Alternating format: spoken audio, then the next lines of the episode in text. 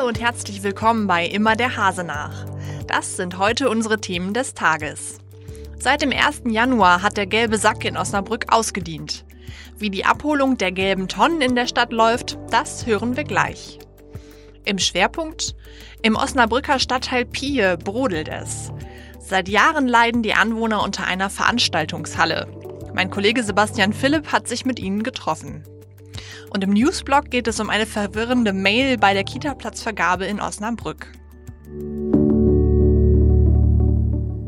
Sie hören immer der Hase nach, den Podcast aus der NOZ Lokalredaktion am Donnerstag, den 9. Januar. Heute mit Luisa Riepe. Zum Jahreswechsel gab es auch einen Wechsel bei der Müllabfuhr in Osnabrück.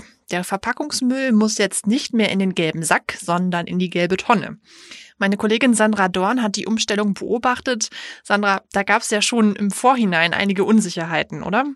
Ja, das ist so. Im Vorfeld war es so, dass viele die gelben Tonnen, die sie schon bekommen haben, auch sofort genutzt haben, obwohl ähm, der OSB gesagt hat, erst ab Januar, denn erst ab Januar hat der OSB auch den Zuschlag für das Abholen des Verpackungsmülls. Ja, also viele hatten die schon an den Straßenrand gestellt. Da blieben sie dann auch stehen im Dezember. Äh, seit Anfang Januar werden die gelben Tonnen geleert und der gelbe Sack eben nicht. Wobei der OSB es jetzt so macht, dass äh, die den gelben Sack durchaus mitnehmen, die lassen den nicht liegen. Dadurch sieht es jetzt nicht auf den Straßen chaotisch aus, sondern äh, eigentlich völlig normal. Wie funktioniert es denn jetzt mit den gelben Tonnen konkret im Alltag? Ja, ist im Prinzip, also für, für den Nutzer, äh, für den äh, Menschen, der zu Hause seine gelbe Tonne zu füllen hat, heißt es halt, die den Verpackungsmüll nicht mehr in den gelben Sack tun, sondern in die Tonne. Und nach Möglichkeit lose. Das ist das, was der OSB immer wieder betont.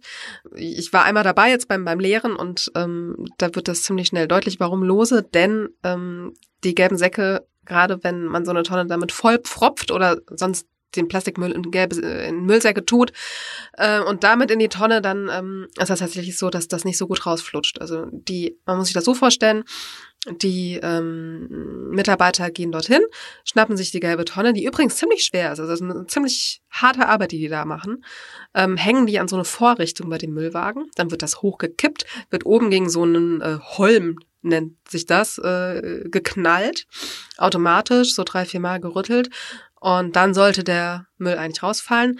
Wenn das alles vollgestopft ist mit Müllsäcken, dann rutscht das überhaupt nicht raus. Dann ist das äh, ein bisschen langwieriger. Die versuchen das zwei, dreimal. Wenn es dann nicht klappt, lassen sie die Tonne tatsächlich voll stehen. Du sagtest gerade, du warst dabei bei so einer Abholung. Was war denn dein Eindruck? Haben die meisten Osnabrücker das jetzt kapiert mit der gelben Tonne oder lagen noch viele gelbe Säcke rum? Nö, da waren also schon, also wir waren in der Meller Straße. Das lief schon recht reibungslos. Also da waren sehr, sehr viele gelbe Tonnen äh, draußen. Die standen auch sehr gut. Also das ist dort recht bisschen schwierig. Man hat die Haus Hauswände, dann hat man den Gehweg, dann kommt ein Radweg, dann kommt ein Parkstreifen und dann kommt die Straße. Also viele haben aber die gelben Tonnen tatsächlich an die Straße gestellt, sodass das ging. Und viele gelbe Säcken, Säcke waren da nicht dabei. Also das scheint ganz gut zu laufen. Alles klar. Umstellung nicht nur für die Hausbesitzer, für die Tonnenbesitzer jetzt ja, sondern auch für die Mitarbeiter. Vielen Dank, Sandra, für deine Einschätzung. Gerne. Wer freitags oder samstagsabends am Fürstenauer Weg im Osnabrücker Ortsteil Pie vorbeifährt, dem ist das vielleicht schon mal aufgefallen.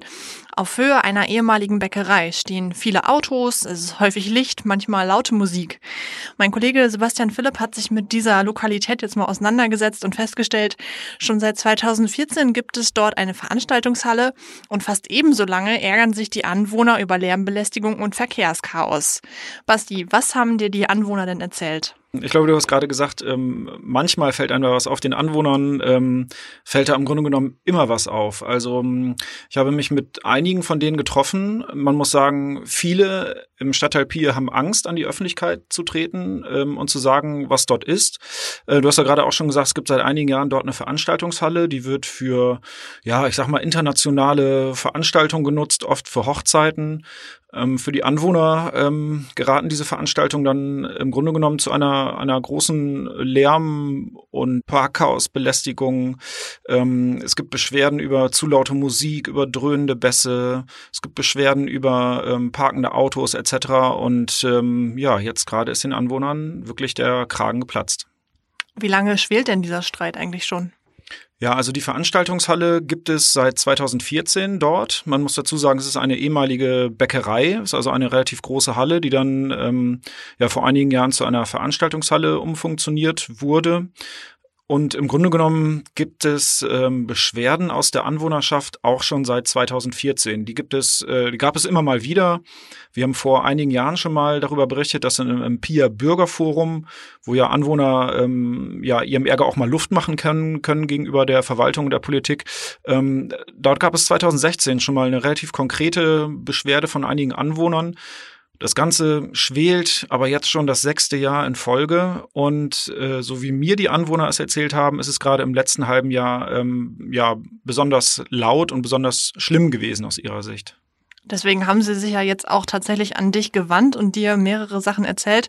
Was ist denn jetzt sozusagen der Stein des Anstoßes? Was ärgert die Bewohner am meisten?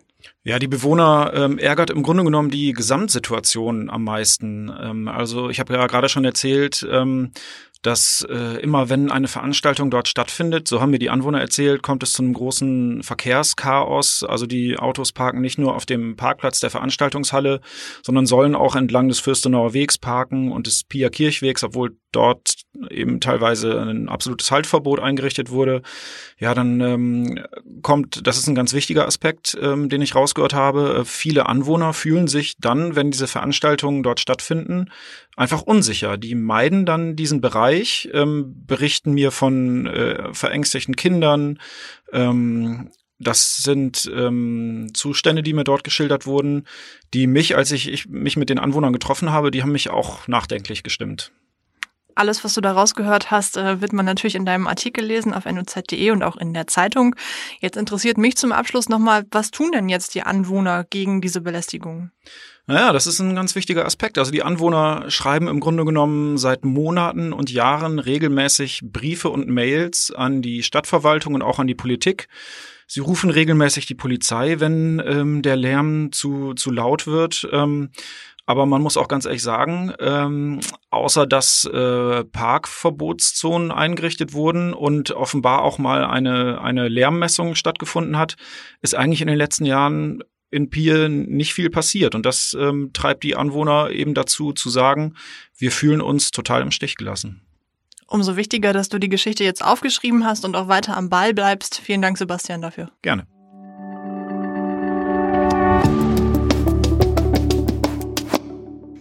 Wir kommen zum Newsblock. Ein Softwarefehler hat in den vergangenen Tagen für Verwirrung bei Osnabrücker Eltern gesorgt. Es ging um die Online-Anmeldung für Kindertagesstätten. Viele Eltern hatten per E-Mail eine Absage für die Betreuungsplätze bekommen, die sie für ihre Kinder angemeldet hatten. Nach Angaben der Stadt handelt es sich dabei jedoch um Absagen für das laufende Kindergartenjahr 2019 und nicht für das kommende Jahr. In der Mail war auf diesen Umstand allerdings nicht hingewiesen worden. Ein Schock für viele Eltern.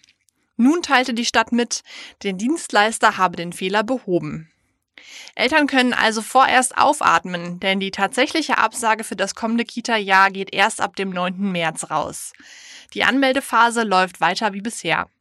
Doch ob im Frühjahr wirklich alle Kinder einen Kita-Platz bekommen, das steht aktuell noch in den Sternen. Das war's für heute bei Immer der Hase nach. Wenn Sie mögen, hören wir uns morgen an dieser Stelle wieder.